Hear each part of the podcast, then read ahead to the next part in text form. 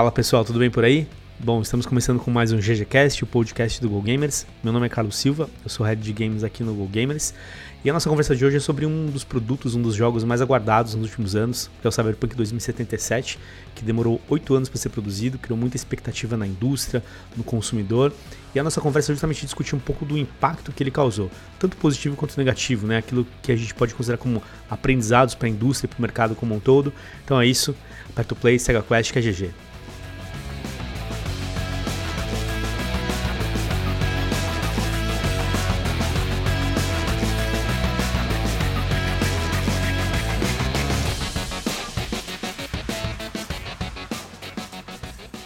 E aí galera, beleza com vocês? Tudo bem? Bom, chegamos talvez num dos podcasts mais aguardados para nós, que a gente queria falar muito sobre Cyberpunk 2077. Então vou dar um contexto inicial aí sobre o que é o produto e tudo mais, para a gente depois começar a entrar aqui na nossa linha de discussão.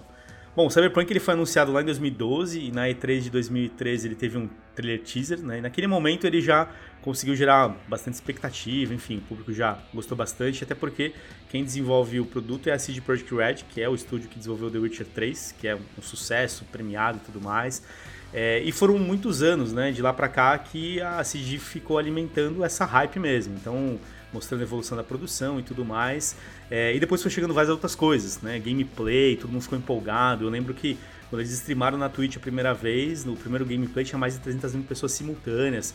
Kenny Reeves, veio a Porsche, um monte de outros produtos e marcas atrelados, enfim. Tudo isso levou o que a gente viu aí no final de 2020, 8 milhões de vendas na pré-venda, na verdade, e depois a gente chegou em 13 milhões aí que o produto vendeu. Então, se a gente parasse nesse pedaço da história, tava tudo incrível, né? Fechou realmente, fecharia como um produto, é, talvez um dos de maiores sucessos que a gente teve aí lançados nos últimos anos no mercado de games, mas depois foram surgindo alguns outros problemas. Né? Então, o produto oferecido teve alguns problemas técnicos, alguns problemas, principalmente na plataforma base, PlayStation 4, Xbox One, e algumas outras inconsistências e aí a coisa foi piorando. Então a Sony tirou o produto da venda, inclusive, e tudo isso foi reverberando de uma maneira negativa para a CG, que as ações dos caras caíram, foi uma perda gigantesca também de dinheiro e a imagem da empresa, no final das contas, sai arranhada né, dessa história toda. E o nosso papo aqui é justamente trazer um pouco desses dois lados, né, entender o que, foi positivo, o que, foi negativo, aonde acertou, aonde errou e o que a gente tem de aprendizado para o mercado também. Né. Então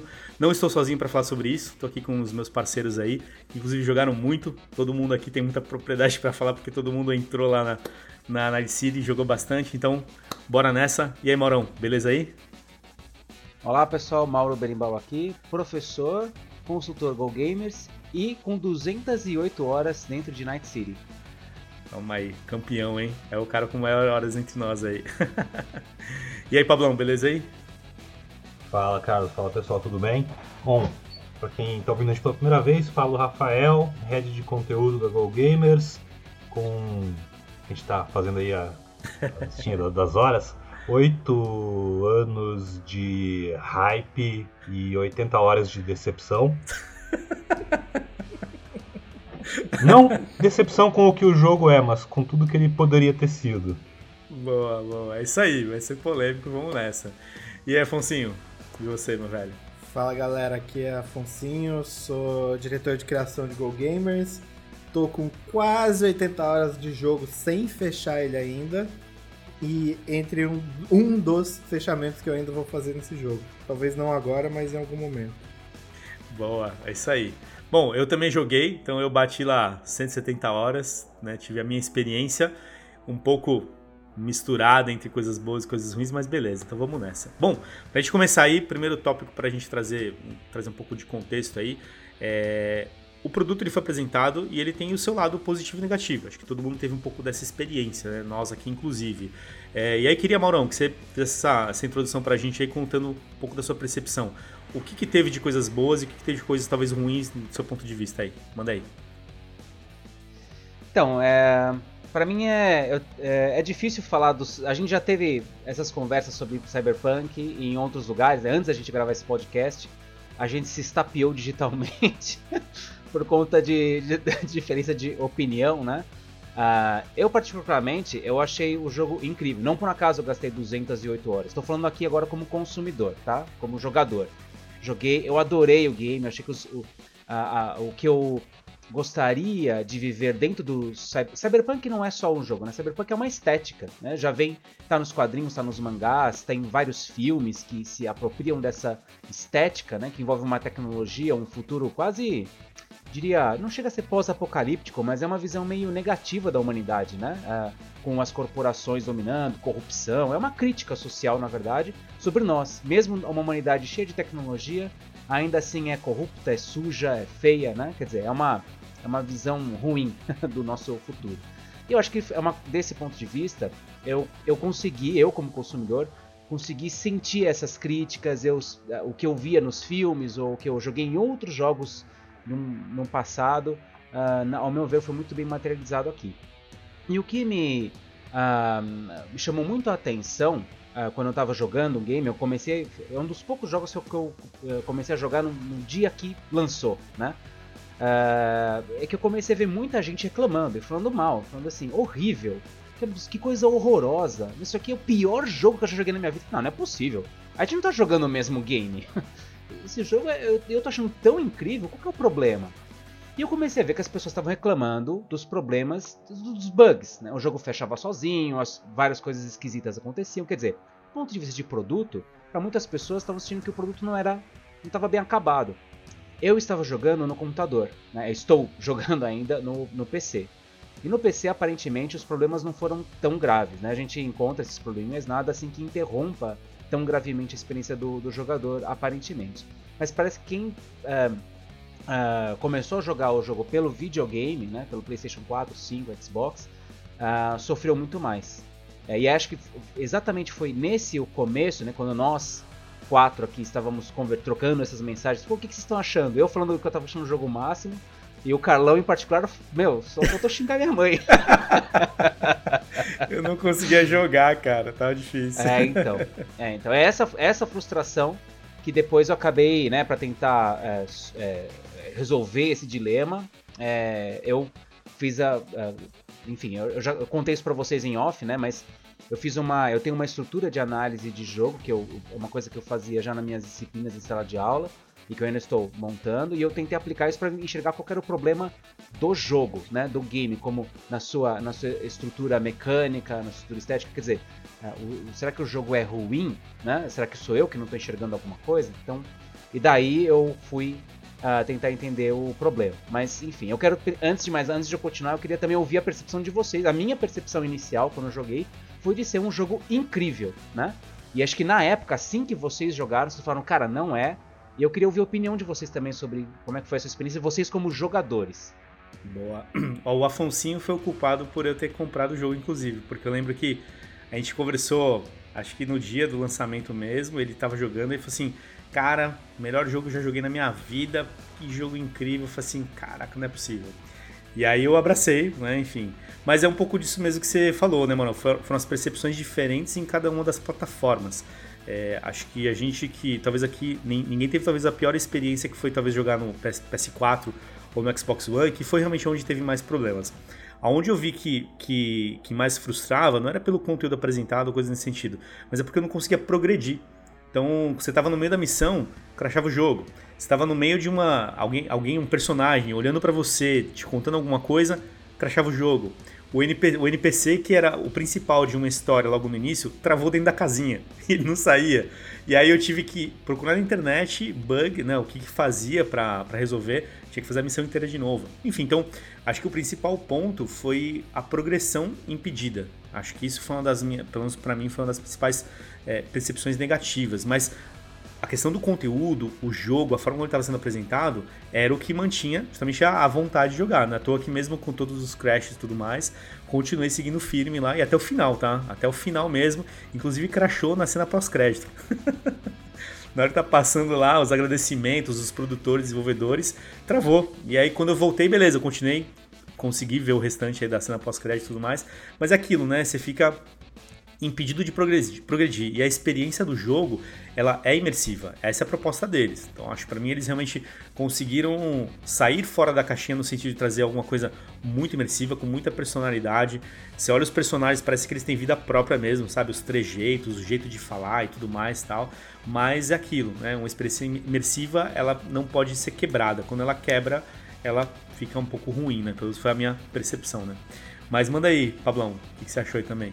Tá. É, bom, esse aqui acho que é o meu terceiro sei lá, review do jogo, de certa forma. É, eu cheguei a publicar já na, na, revista do PlayStation. A gente, eu gravei com os colegas num outro podcast, Sandbox Brasil, recomendo. Sandbox Podcast, quem quiser ouvir e tal. É, mas esse aqui é interessante, que acho que foi, esse aqui foi a experiência que eu mais tive tempo de pensar sobre a experiência de ter jogado, né? E a real é assim. Eu, um mês antes do Cyberpunk sair, eu comecei a achar que tinha alguma coisa errada. Que a. Por quê? Porque assim, eu ia receber minha cópia da CD Projekt. E eles mandaram um e-mail avisando que, olha, a gente só tem cópias de PC por enquanto.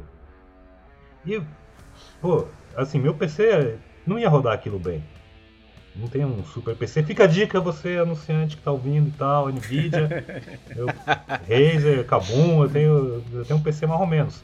Seria legal ter um PC bom. Vai que, né? E aí eu falei pra eles, olha, eu vou fazer um review do jogo de Playstation, seria eu preferiria jogá-lo no Playstation. Aí eles, ó, oh, a gente vai ter a cópia do Playstation só no dia do lançamento. Eu falei, como eu vou fazer pra revista? Não vai sair no review no mesmo dia. Beleza, suave.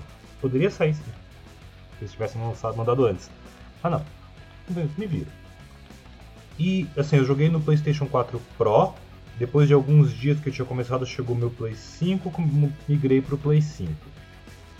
É, eu nunca joguei no PlayStation 4 base o jogo, né? Mas vi bastante coisa. Mas mesmo no Play 4 Pro e no Play 5, que me deixou muito surpreso, porque no Play 5 ele só tá rodando o jogo, ele não tem ainda um upgrade pro Play 5 para ficar Isso parecido aí. com o jogo de PC, com os cromos e tal, uma da hora. É, você via muita queda de frame rate, um, umas texturas apagadíssimas, que era estranho, parecia. Sei lá, parecia como você tá, quando você tá vendo um canal no YouTube e não tem opção de colocar em HD, assim. É, e tinha muito essas questões dos crashes, né? Mas, olhando além do, dos bugs, porque bugs se corrige, estão corrigindo, né? A gente ainda está aguardando a segunda grande atualização, mas já teve a primeira, melhorou legal e tal. Bug se resolve. É, eu tinha um, um, problema que era assim, eu achava que o gameplay tinha bons momentos, a história, principalmente a história dos personagens secundários que você se envolve, era muito boa, é, tanto pela interpretação quanto pela própria narrativa, as missões. Eu, eu levei boa parte dessas 80 horas para desenvolver alguma simpatia pelo personagem do Keanu Reeves. Isso eu achava muito legal, porque todo o marketing do Código ainda vai falar nesse programa vendia esse personagem como o cara mais legal, rockstar da hora, seu amigo e tal. E desde a primeira vez que eu vi o personagem, eu falei, ah não, é um bardo de RPG e todo bardo de RPG é um babaca. E meu Deus, como eu odeio o Keanu Reeves. É verdade. como eu odeio é Johnny Silverhand. Porque ele é um tremendo babaca para mim. É, então, tudo que o jogo tentava fazer com que eu gostasse dele, falei, não, mano, eu não gosto, eu não gosto, eu quero que esse cara se dane. E aí continua ali, continua ali, até que chega um momento em que, pela própria situação do jogo, uou, a gente desenvolve uma empatia, ele comigo, eu com ele, eu, eu o jogador, com ele, pô, pô, entendo esse cara agora e tal, beleza. E aí começa a entender os amigos dele, a vida dele e tal. E isso foi uma das coisas que o jogo fez muito bem feito, assim, me envolve pela história o loop de gameplay dele é onde para mim tá o grande problema.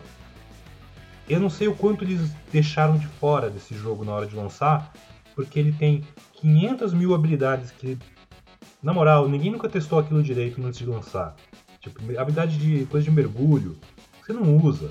Você não é, usa, é verdade. Eles têm todo um sistema de personalização antes do jogo começar e depois você só tem as roupas. Tipo, um jogo onde tudo é sobre a sua aparência, você, você é o que você parece, né? Não é o que você tem por dentro. E você não tem um salão de cabelo, não tem uma. Você não poder provar a roupa na loja antes de, de, de comprar ela, sabe? Ao mesmo tempo você. Todo mundo que te arruma trabalho é vendedor de carro. Cara.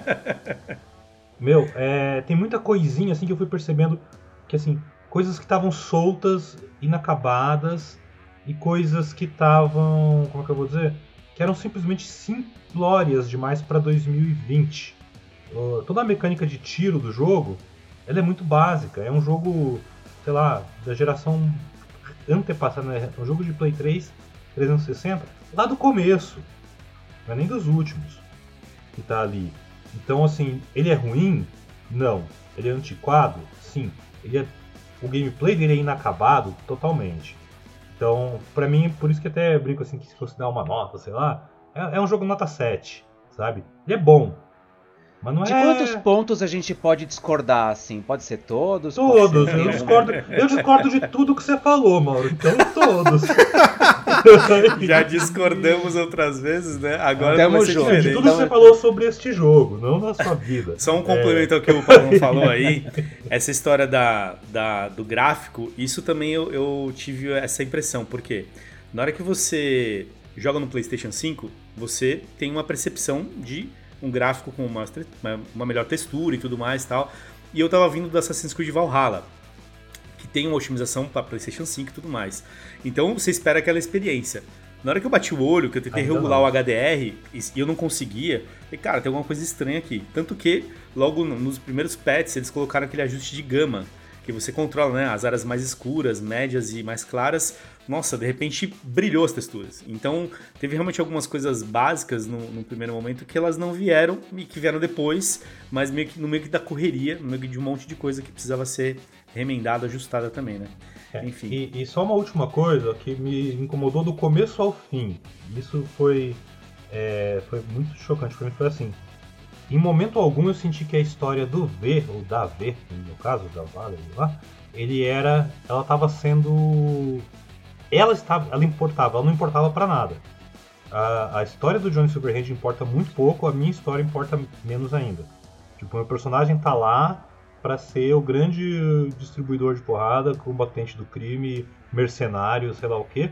Mas eu não sinto que a minha história tem algum impacto no jogo. Eu basicamente cumpro uma todas as missões que aparecem ali para dar check-in e, e é isso.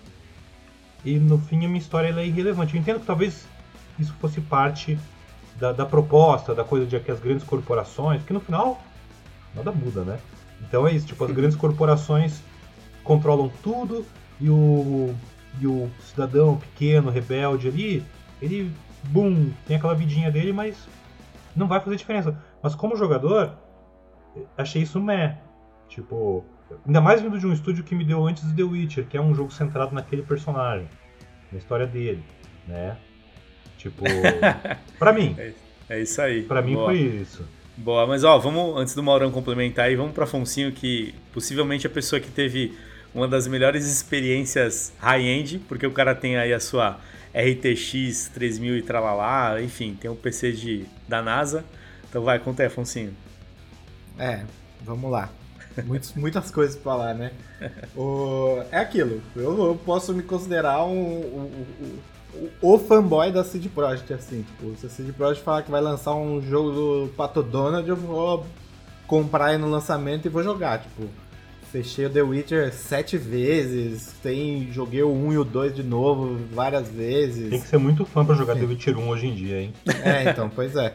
É, é ele mesmo. É, sou eu.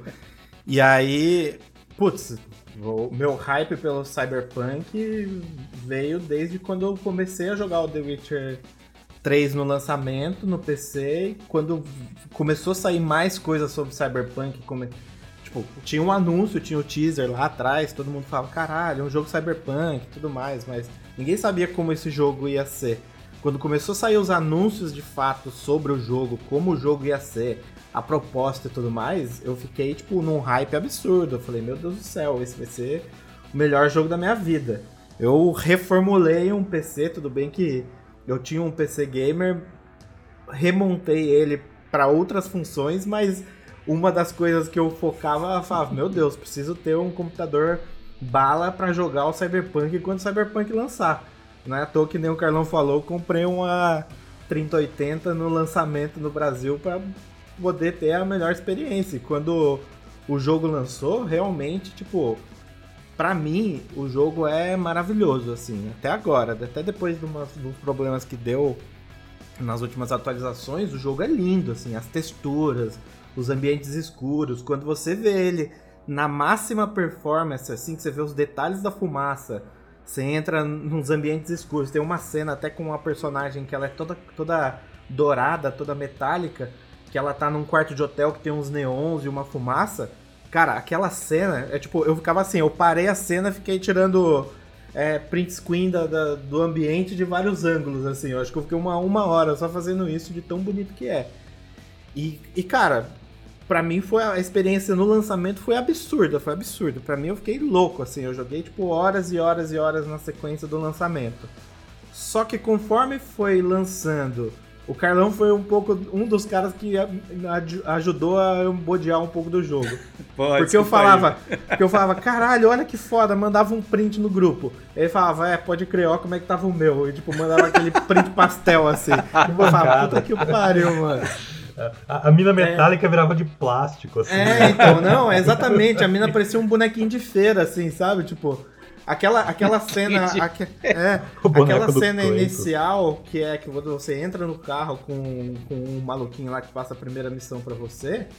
Tipo, mano, pra mim aquela cena tava mó escura. Tipo, você parecia que tava dentro do filme do. do, do, do como é o nome da porra do filme lá? Do, do, do Indiana Jones? Sumiu agora? na cabeça. Ai, não lembro. O último? A última... Não, o, o filme, o, o, Cyberpunk, o filme Cyberpunk lá, dos anos 80. Ah, o Blade Runner, putz, O Blade verdade. Runner, isso. Aliás, Cara, é, pra bem, é mim, é bem nítido isso mesmo. Parecia que eu tava dentro do Blade Runner naquela cena. Eu falava, caralho, mano, que foda. Aí o Carlão mandou o print da cena dele eu falei, puta que pariu, mano. O bagulho tudo lavado, assim. parecia, parecia gráfico de PS3 mesmo.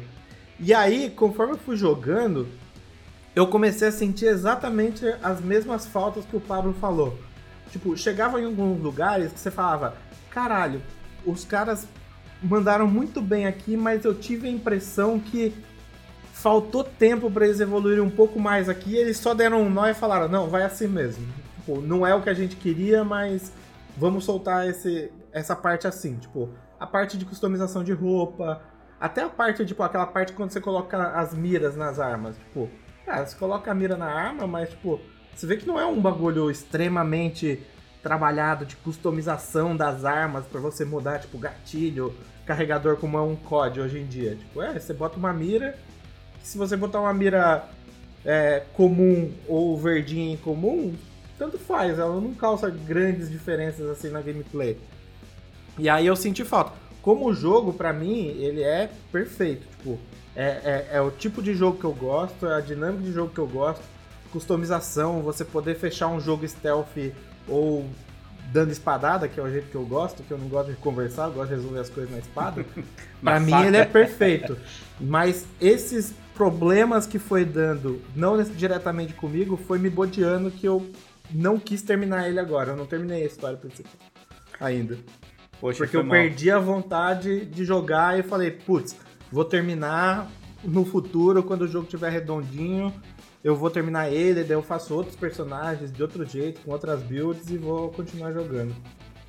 Então, eu acho que é, é o ponto que eu comecei, né? Assim, como jogador, é, nós temos opiniões muito fortes com relação ao game, né? De amor e de ódio, né? Uhum. Mas assim, é um comentário apaixonado. A gente gostou muito, a gente não gostou tanto, né? Como eu falei para vocês, assim, do ponto de vista técnico, não estou falando de bugs, tá, de programação, mas ele tem uma, uma, uma promessa que aparentemente se cumpre bem. É, não, tirando os bugs, ele é um jogo que se resolve muito bem. O Afonso teve uma experiência super bacana. Eu tive uma experiência, não por acaso, só 200 horas lá dentro do game. Ainda acho o mundo fantástico e me divirto com ele. Tirando esse aspecto de, uh, do, do, do, produto e, e nós como consumidores, é, o que me ficou na, naquele instante, né, a, como dúvida é por que, que isso gerou uma, uma frustração e um ódio, a palavra é essa mesmo, tão grande de tantos jogadores. E o Carlão tocou num ponto que é dar uma frustração de não conseguir progredir, não conseguir jogar. Né? Eu encontrei vídeos, a, a, aliás, acho que foi até algum de nós que, que compartilhou em outros espaços, uh, de vídeos de YouTube. Uh, de, de, pessoas realmente, assim, mostrando um discurso de eu odeio esse jogo, esse é o pior jogo que eu já joguei na minha vida. Uma pessoa que fala que esse é o pior jogo que jogou na sua vida jogou poucos jogos, talvez, né? Não, não tem um repertório muito grande. Isso para mim era um reflexo de ódio, de, de frustração, de alguma outra coisa. E que tecnicamente o jogo não justifica tanta raiva assim, né? É... E o que eu fiquei é, estudando bastante é de onde via essa frustração. Acho que talvez em parte por conta dos bugs, mas conversando com outro amigo meu, ele falou assim, cara, eu me senti como uma tipo marido traído. E eu achei essa expressão muito interessante quando ele falou que ele se sentiu um marido traído. Porque mostra exatamente uma questão de relacionamento, né? Que a CD Projekt, a empresa que desenvolveu o Cyberpunk, veio construindo conosco, enquanto consumidores, ao longo de alguns anos aí de um marketing bastante agressivo e inteligente, né? Uh, construindo esse relacionamento, fazendo com que todo mundo falasse assim, é, cara, esse jogo é incrível. Esse jogo é muito. Parece ser muito bacana. Aí mostra, vinha um vídeo. Nossa, esse jogo é muito. Aí apareceu Keanu Reeves. Nossa, esse jogo vai ser o melhor de toda a história da humanidade, né? E claro, quando você cria essa expectativa, é... espera-se que se sustenta. E é, até coloco em questão se é possível sustentar uma expectativa tão grande quanto que eles construíram ali, né? Então, eu acho que isso gerou um cenário propício para que se a experiência não fosse realmente de outro planeta, é, dificilmente a, o jogo ia realmente atender todas as expectativas, especialmente as expectativas dos consumidores mais barulhentos, que são os gamers, que vão postar depois suas opiniões nas redes sociais, nos seus vídeos de YouTube. É, parte desse, como nós aqui, né, somos gamers também, é, e nós temos nossos canais de expressão, de publicação, é, de construção, e a gente vai falar sobre isso também. Quer dizer, nós alimentamos é, também esta esse tipo de visão é, apaixonada. Né? Isso vai crescendo e acabou, na verdade, ao meu ver, esse marketing é, extremamente inteligente deles acabou saindo como um tiro no pé. É, eu acho que eu sei um pouco de onde vem o ódio, nesse caso. Não em geral, na humanidade e tal, mas nesse assunto específico, é, tem assim, existe toda a questão do hype, né, de como foi um hype muito bem construído de forma estratosférica e o resultado ficar muito abaixo disso de diversas formas, né? Seja a coisa, ah, a gente nunca mostrou para vocês como era o jogo de console, surpresa, era uma bosta, né? Ou, pô, e aí você tem a própria comunidade tacando pedra uma na outra, dizendo, ah, mas você não esperava que esse jogo fosse rodar bem num hardware lançado em 2013. Tipo, eu esperava, nunca me disseram que ele não rodaria bem nesse hardware, né? O, o jogo anterior deles rodava bem. É... Uhum. E você tem daí outra coisa que é assim: se você olhar todos os Night City Wires, os trailers, os vídeos que eles fizeram para mostrar como era o jogo e tal, é... vendia-se uma coisa de um lado assim. Para quem não conhecia tanto a fundo o gênero, o cenário, o que, que tava, aonde estava embarcando, era um grande GTA futurista. Para quem já conhecia, é, a promessa parecia mais legal ainda, que meu Deus, eu vou viver nessa cidade muito louca e, e usar implantes e fazer isso e mais aquilo. Tudo que você acaba fazendo. Mas também vendia-se muito isso. O sonho de que eu vou viver nessa distopia cyberpunk junto com meu amigo Keanu Reeves. Tipo, o bagulho vai ser louco, a gente vai tacar fogo na cidade, etc. É, junta isso tudo com os vários adiamentos, cada vez que esse jogo foi sendo adiado, e adiado, e adiado, até finalmente saiu, galera. Todo mundo tá, meu Deus, eu quero meu jogo agora o Botini, assim. É, então comprem. A galera comprou o jogo, gastou uma grana no jogo, comprou videogame novo, comprou placa de vídeo de um milhão de reais, tá morando embaixo da ponte com a placa de vídeo. Tipo cyberpunk mesmo, assim. E aí. É, o jogo não é tudo isso. Então, saca? mas o jogo é tudo aí isso. Aí você, pera, pera, pera. Não é. É sim. Não é, mano, cara, assiste qualquer vídeo anterior ao lançamento e me diz se você jogou aquilo. Tem um monte de cena cortada que nunca entrou no jogo. Tem um monte de coisa. E aí você junta tudo isso com a coisa de. Putz, eu defendi tanto, eu amei tanto. Junta tudo isso com a porcaria de 2020, um ano que o cara tá trancado dentro de casa. O cara oficialmente não tem para onde ir. Então a chance de fuga dele era ir pra uma cidade futurista, dar rolê no quadra zero dele, quadra turbo e uma moto cyberpunk dele. E ele chega lá e tá tudo a 20 frame rate, 10 frame rate. Esse cara ficou puto, esse cara ficou furioso, esse cara foi xingar na internet, foi xingar muito no Twitter. E aí deu no que deu.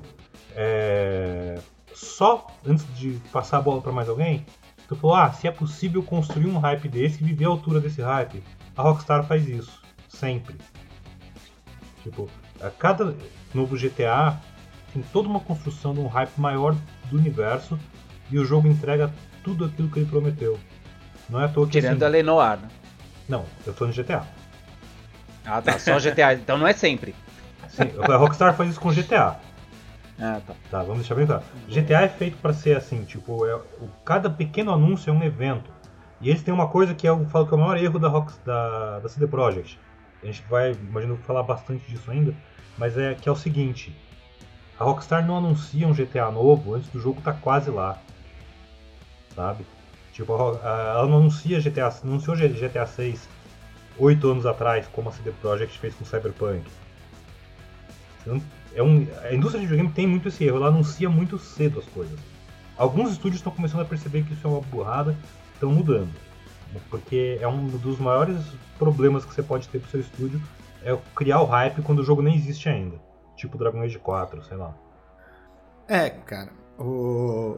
Esses pontos são muito pertinentes, assim, mas em questão do marketing eu tenho uma opinião que, tipo assim, o, o Cyberpunk, ele, ele poderia muito ter marcado a indústria como ser, tipo, o melhor jogo de todos os tempos. Ele tinha tudo isso. Eu, eu acreditei que ele seria isso, tipo, seria o jogo que ia quebrar a indústria e que para lançar um jogo igual o pessoal ia ter que suar muito.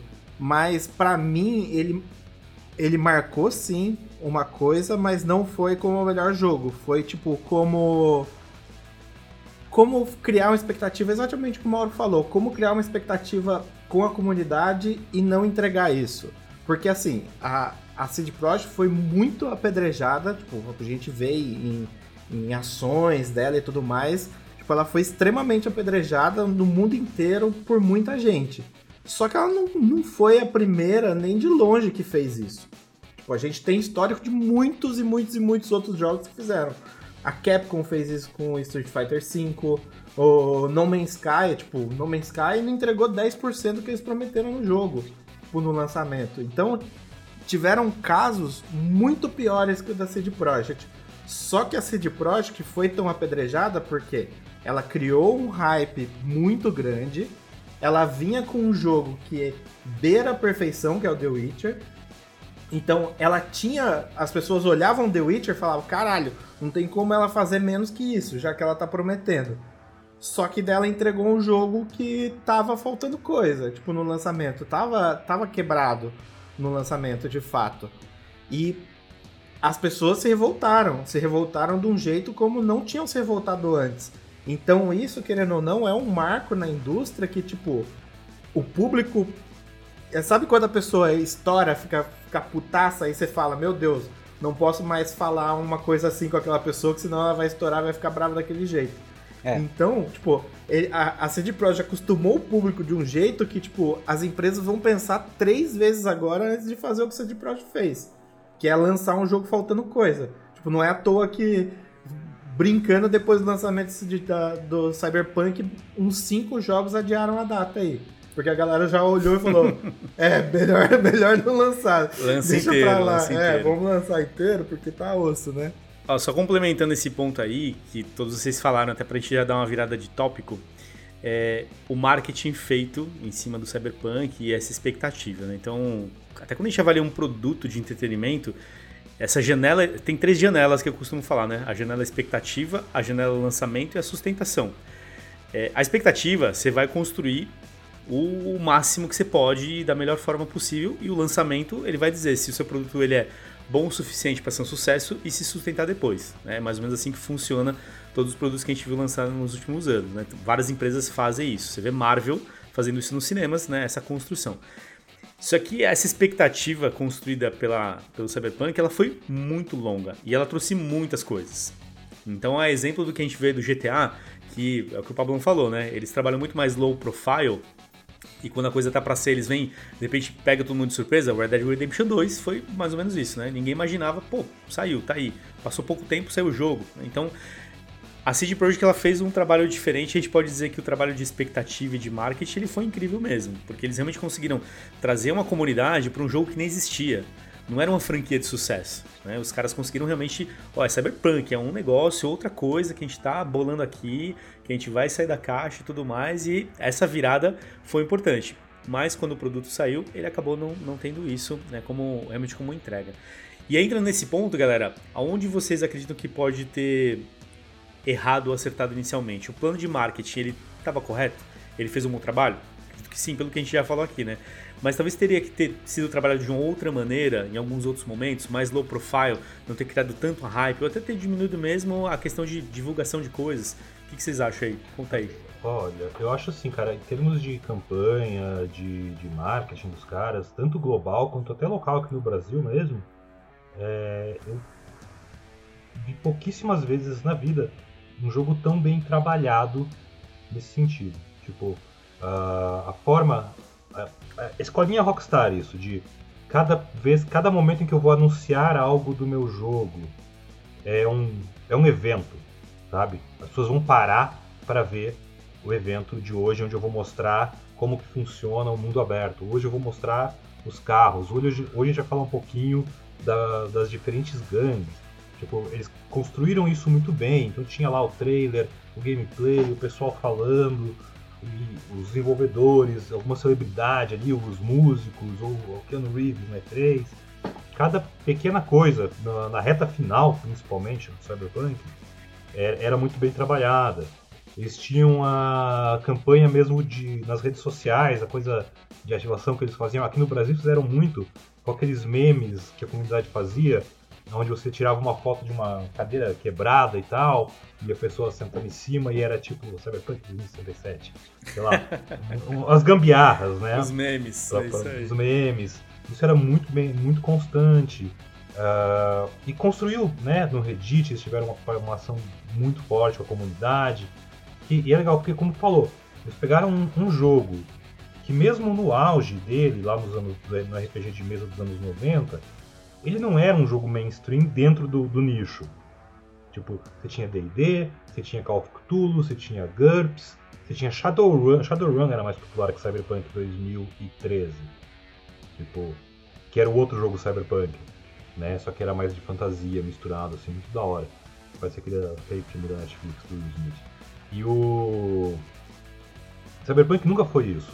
Ele sempre foi uma obra que referenciava muitas outras e vice-versa, mas nunca teve esse destaque. De repente eles pegam, colocam o Mike Pondsmith, então, que é o criador do jogo original. Então o fã raiz ele já se sentiu tipo é, agraciado, né? Porque olha, o cara que criou isso aqui está trabalhando nesse videogame. Eles não vão ferrar meu jogo.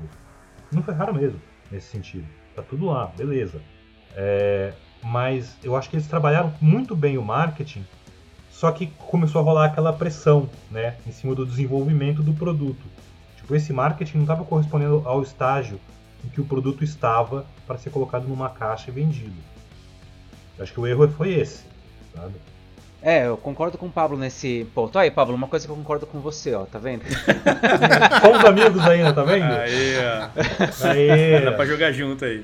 Uh, então, mas, é, mas é isso, eu concordo com o que você fala assim, do, dessa ideia de que uh, é um produto, né, não estava pronto ainda. É, é, o ponto é esse, o marketing foi muito maior do que, do que a entrega. Eu coloquei até a questão antes de será que há uma, né, será que é possível atender toda essa hype? Mas a sua pergunta, Carlão, que era sobre será que eles acertaram? Eu acho que eu, não tem como saber, é, quer dizer, hoje dá para falar que não. Mas, é, sei lá, é, meses atrás, é, quem que saberia, né? Acho que eles fizeram o caminho correto. Eles criaram a hype, apostaram no produto para construir uma nova franquia. Eu acho que é isso que eles. E construir uma nova franquia hoje não é. É um trabalho para gente é com muita competência, é. né? Sem dúvida. É, e eles estavam querendo entrar. Quer dizer, é, é mais fácil você falar de GTA V nesse sentido, porque já tem uma franquia consolidada. Também é mais difícil de sustentar a expectativa, né? Uh, Red Dead Redemption também já criou né, o, o, uh, a ideia, as pessoas já têm uma base consolidada, então é, é uma aposta mais segura. Agora, Cyberpunk não era uma aposta, então acho que eles fizeram, investiram para construir isso. E eu, a minha expectativa é que agora eles estão fazendo uma contenção de, de problemas, né, vários que eles estão passando agora. Uh, mas eles. Tem que terminar de fazer o jogo, né? Então, é que. Mas, mas acho que é isso mesmo. Eles devem. É, eles vão ficar agora trabalhando nessas questões. Já falaram que vão lançar uma expansão é, de graça, enfim. Eles vão continuar fazendo para tentar. Me parece que o, o, objetivo macro é tentar iniciar uma nova franquia em si, né? Então acho que nesse sentido eles fizeram o, o certo. Eu queria puxar um gancho do que o Pablo estava contando, ele usou algumas palavras que era o ponto que eu estava querendo, uh, começando a construir anteriormente, né? Ele falou assim, poxa, a, a, a, a, oh meu Deus, Rockstar. A Rockstar ela vai construir, lá vai fazer o, o, jogo novo, e aí, putz, o pessoal vai parar, ela vai falar, oh, vai sair o GTA 6, o pessoal vai parar para ver quem vai parar, né? É, para ver o que, que jogo vai ser esse. Aí o fã raiz vai ser atendido ou não. É, essas, essas, essas, esses termos, né? De as pessoas vão parar, quem vai parar? Né? Quem vai parar vai ser o gamer, vai ser a mídia especializada, não ser nós aqui, tá? Que vamos parar para ver o que, que é que, isso, que eles vão oferecer. O fã raiz, né? Esse cara que tá seguiu sempre, ele vai querer olhar, né? E não, o marketing não foi feito só para esse público, ele estava pensando numa coisa um pouco maior, né? Mas o que me impressionou mais de, todo, de toda essa discussão, me parece que, como eu falei antes, o caldeirão estava uh, pronto para estourar, no sentido de que os consumidores estavam muito apaixonados, né? Mas me impressionou algumas é, análises que eu vi da mídia especializada, algumas, tá? Alguns pontos que eu vi, ou de vídeos de YouTube, do pessoal com o mesmo discurso de ódio. Eu não estou falando de pequenos youtubers, tá? Assim, canais grandes, eu não vou nomear aqui, mas assim, canais de respeito, tá? Que postaram os mesmos discursos, ainda que colocaram assim, olha, o jogo é bom, aqui é bacana, mas olha só a lista de problemas. Eu, a sensação que eu fiquei é que virou legal, virou, virou bacana eu falar mal de Cyberpunk. Se eu não falasse mal de Cyberpunk, eu não ia criar o mesmo, a, a mesma hype, não, não ia estar surfando a onda, que é isso, né? É, é como se fosse um espécie de discurso do cancelamento, chega lá e fala contra uh, o jogo. Era isso que estava em, em pauta naquele instante, né? E uh, especialmente o discurso, esse discurso do gamer, né, me, uh, me uh, eu entendo como, consumidor, como os consumidores se sentem frustrados, mas eu fiquei preocupado na verdade com esse discurso dos especialistas. Os especialistas deveriam ter um olhar um pouco mais crítico, né, um pouco mais refinado sobre o assunto. Na média geral, quando eu acabei olhando os resultados uh, do, do Metacritic, por exemplo, ou na própria análise da Steam, você percebe que a maior parte das pessoas, dos especialistas, é, elogiou o Cyberpunk, a maior parte dos consumidores gostou do, do Cyberpunk no PC, né? Então o jogo teve avaliações boas, mas alguns desses movimentos de ódio de quem é especialista, de quem é um porta-voz, de certa maneira, da comunidade, da opinião dos jogadores, eu achei preocupante. É, o que eu complemento aí, Moron, é porque a gente talvez tenha visto um produto que ele tem um conteúdo muito bom, isso é fato. Né? Você tá, dá para enxergar o que, que a CD Projekt pensou quando você joga. O conteúdo estava ali. Só que, como você foi talvez impedido pelos vários programas de consumir da melhor forma aquilo, a percepção que a gente tem é que os problemas se tornaram maiores. Né? Talvez se talvez tivesse algumas mudanças, decisões estratégicas diferentes, talvez essa percepção não fosse tão ruim, porque hoje, talvez por mais que tenham coisas positivas, as coisas negativas elas sobressaem. E aí justamente foi tudo isso que a gente viu sendo impulsionado em diversos lugares. Né? Então, eu até contei uma experiência que eu tive com, com um parceiro que ele é criador de conteúdo, que ele criou uma hype também gigantesca no produto, né? falando sobre Cyberpunk e tudo mais. No dia do lançamento, um dia depois, ele tinha na caixa dele mais de 7 mil e-mails de pessoas xingando ele. Assim, cara, como assim você não sabia que o jogo ia ser bom? Como assim, cara? Achando inclusive que ele fazia parte da CD Projekt, ele não fazia. Então você imagina, né, pessoas que talvez estavam esperando um produto e iam se construir em torno daquilo e no final das contas se sentiram frustradas, traídas, porque é isso aí, né? Então, e aí por conta disso, é, e cobraram isso, né, de muitos desses criadores de conteúdo que você comentou, Pô, galera, como é que vocês não sabiam? E vários deles falaram, gente, a gente recebeu aqui o código de PC, que nem o Pavão falou. Não tinha a percepção de que realmente o jogo estaria ruim no PS4. E uma galera também falou, pô, beleza, vamos lá ver como é que tá o negócio. Então teve um pouco disso daí também, né? Então aí nesse caso, até conectando com outro ponto aí importante, talvez faltou um pouco mais de clareza para os consumidores, talvez faltou uma decisão diferente no seguinte sentido, gente, vamos entender que agora o jogo ele tá pronto para PC e vamos lançar a plataforma PS4 daqui a alguns meses, vamos comprar essa briga, mas entregar um produto que talvez o consumidor vai se sentir menos, menos impactado? Né? Será que de repente faltou um pouco dessa, dessa percepção, acredito que isso deve ter, ter caído na mesa em algum momento deles, mas né, gente, não, vamos lançar para tudo e ver o que acontece. Então, o que, que, vocês acham aí desse ponto? Talvez valeria a pena ter avaliado um, uma outra estratégia e tomado algumas decisões. E a gente já teve isso, né? Várias vezes. Você vê GTA, quantas vezes que ele saiu antes para console e depois para PC, por exemplo. Então, contem aí. O que eu vejo é que a, a, a questão, assim, uh, sem. Como é que eu posso colocar? Sem, sem criticar a sua pergunta, Carlão. Mas acho que esse, na verdade, é, uma, é, um, é um papo meio infrutífero para agora. Porque eu acho que o, o, que a gente, o que a gente tem que pensar é o que, que eles fariam a partir daí, né? É, a forma como eles têm que trabalhar agora essa gestão da comunidade, quer dizer, é, é isso, é uma contenção de, do, do alarde, né? De, de, do anti-marketing. Eles têm que trabalhar essa, essa relação, né?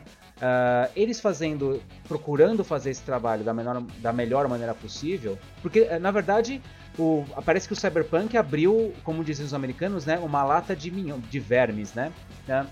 Tinha um, uh, começou a aparecer uh, os, os, problemas no jogo, dos problemas do jogo viraram problemas da empresa em relação aos seus designers, aos seus funcionários, e depois agora virou um outro, depois virou um problema legal nos Estados Unidos com processos e o negócio começou a escalar de uma certa maneira que daqui a pouco os caras vão achar até que tipo o prédio é feio, do, qualquer coisa, né, vai ser um problema, né? Não, e, enfim, uh, uma escala de, de coisas. Né? Então eles vão ter que trabalhar uh, essa relação do anti-marketing. Eu, na verdade, uh, não consigo pensar como fazer isso. É um dilema. Uh, precisaria, sei lá, precisa fazer um, estudar. Não sei responder. Então, eu queria voltar no que você estava falando, Mauro, a questão do, disso, tipo, das críticas e como as críticas pegaram muito pesado e como tu disse, né, parece que por um tempo virou moda bater no CD Projekt, bater em Cyberpunk e tal. É, aí entram duas coisas, né, assim, que acho que é importante diferenciar. É, criador de conteúdo e veículo especializado. O criador de conteúdo ele não é, ele não tem nem obrigação de ser, ele espera que seja, às vezes não é, é de forma alguma um especialista no assunto. Ele é um cara que gosta, ele é um gamer, criador de conteúdo de videogame. Ele é um cara que gosta, que fala bem, que não tem diferença dele para você, para o cara que joga só joga em casa e nunca produziu um conteúdo nem nada. Exceto que ele gosta de falar na câmera, fica à vontade com isso e troca ideia com o público que curte o conteúdo que ele faz e faz isso muito bem. Mas em termos de ser um especialista no assunto, não, ele não precisa ser. Né? Então ele tem opiniões acaloradas e apaixonadas porque ele é o gamer hardcore ao ponto de produzir conteúdo sobre isso. É... Já os veículos, em geral, existe uma coisa que eu isso posso falar com alguma propriedade, que é assim. Eles tendem a ser assim, você tem os, os grandes veículos, onde você tem os grandes críticos e tal, e essa turma costuma ser mais dosada em algumas coisas, pensar bem o que está falando, até pelo, por questões assim de saber o impacto que isso vai ter. E parte desse impacto eu já vi acontecer numa, muitos anos atrás, num lançamento de um, uma grande franquia de ação e aventura anual aqui no Brasil e tal.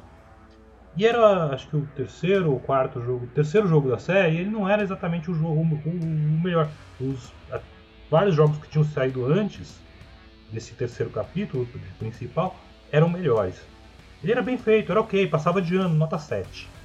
Essa nota 7 virou um momento muito de tensão entre o veículo que eu tava e a publisher, ao ponto que o chefão da publisher questionar e tal, e brigar, e espernear, e não aceitava que a gente fala que o jogo dele era tinha problemas. Anos depois, conversando com ele sobre isso, o cara me disse o seguinte: olha, o problema não é vocês não terem gostado do jogo. Acontece.